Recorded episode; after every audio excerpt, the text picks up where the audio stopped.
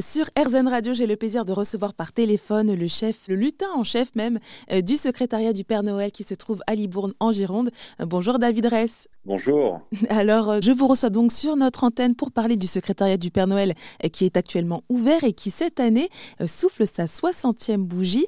C'est donc l'occasion de revenir bah, sur l'historique hein, de ce secrétariat.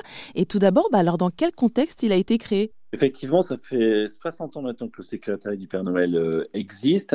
Il a commencé, euh, euh, je dirais, de manière assez particulière, puisque peut-être le savez-vous, mais en tant qu'agent de la Poste, nous n'avons absolument pas le droit d'ouvrir les courriers. Or, il se trouve que des factrices qui souhaitaient, qui voyaient les enfants écrire au Père Noël ne pas avoir de réponse, mhm. se sont mises effectivement de manière très locale à imaginer des réponses et, à distribuer à leur initiative des, réponses euh, venant du Père Noël. Et puis cette initiative, eh bien, écoutez, elle, est montée en puissance doucement pour avoir été ensuite présentée jusqu'au ministre des PTT de l'époque, Jacques Marette, euh, qui a trouvé l'idée juste excellente et qui a souhaité euh, eh ben, la développer plutôt que de l'arrêter, parce qu'on lui demandait à la Poste en interne à l'époque. Et donc il l'a développé. Il l'a développé et puis ben, il s'est appuyé sur l'expertise de sa sœur, plus connue puisqu'elle est Françoise Dolto et la sœur du ministre des PTT de l'époque et qui a pris la plume pour écrire l'un des premiers courriers du Père Noël.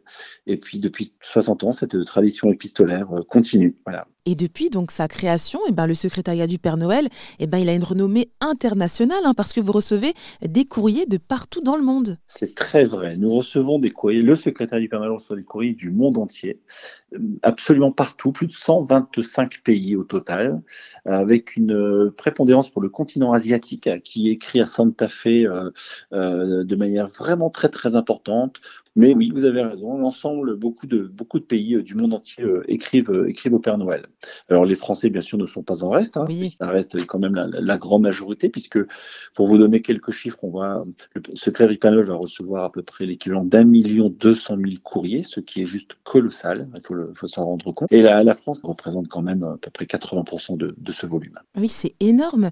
Et vous, alors, depuis que, du, enfin, du coup, depuis que le secrétariat du Père Noël existe et que vous, vous participez à ça, est-ce que vous avez peut-être une anecdote, quelque chose en particulier, vous, qui vous a marqué? Il y en a beaucoup. Pour tout vous dire, euh, là je, suis très sérieux, mais je, vis dans un monde de, magie et de, fée, et féerie. C'est pas que des mots, parce qu'on reçoit tous les jours, donc je vous ai dit, hein, ces, nombreux courriers, et qui sont juste magiques. Ils sont magiques parce que il faut imaginer les enfants euh, dans bas âge, 3 ou 4 ans, qui bien souvent pour qui c'est le premier courrier, on parle bien de prendre l'initiative de d'écrire un papier, crayon, d'aller chercher un papier bien particulier, d'aller le découper, d'aller y faire du collage, d'aller y jeter euh, les mots de manière phonétique, euh, pour exprimer effectivement tout ce qu'il a envie d'exprimer auprès du Père Noël, le remercier, bien évidemment, euh, lui souhaiter des vœux de santé, euh, exaucer aussi ses vœux, hein, d'avoir au, sapin Noël ce, qu'il veut. Donc, vous voyez, je vis dans un monde de magie en, permanence. Tous les courriers sont, sont totalement différents. Ils sont tous nés de l'imaginaire des enfants, et je peux vous dire qu'ils en ont beaucoup de l'imagination, beaucoup, beaucoup. Ah bah ça, je n'en doute pas.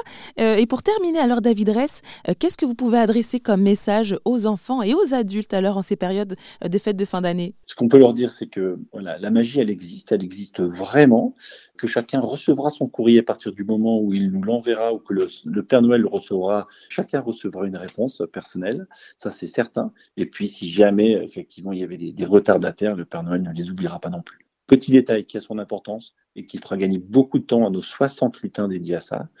Et mettez le nom, l'adresse euh, au dos de l'enveloppe et vous êtes assuré d'avoir une réponse très rapidement. Effectivement, c'est vrai que ça peut aider.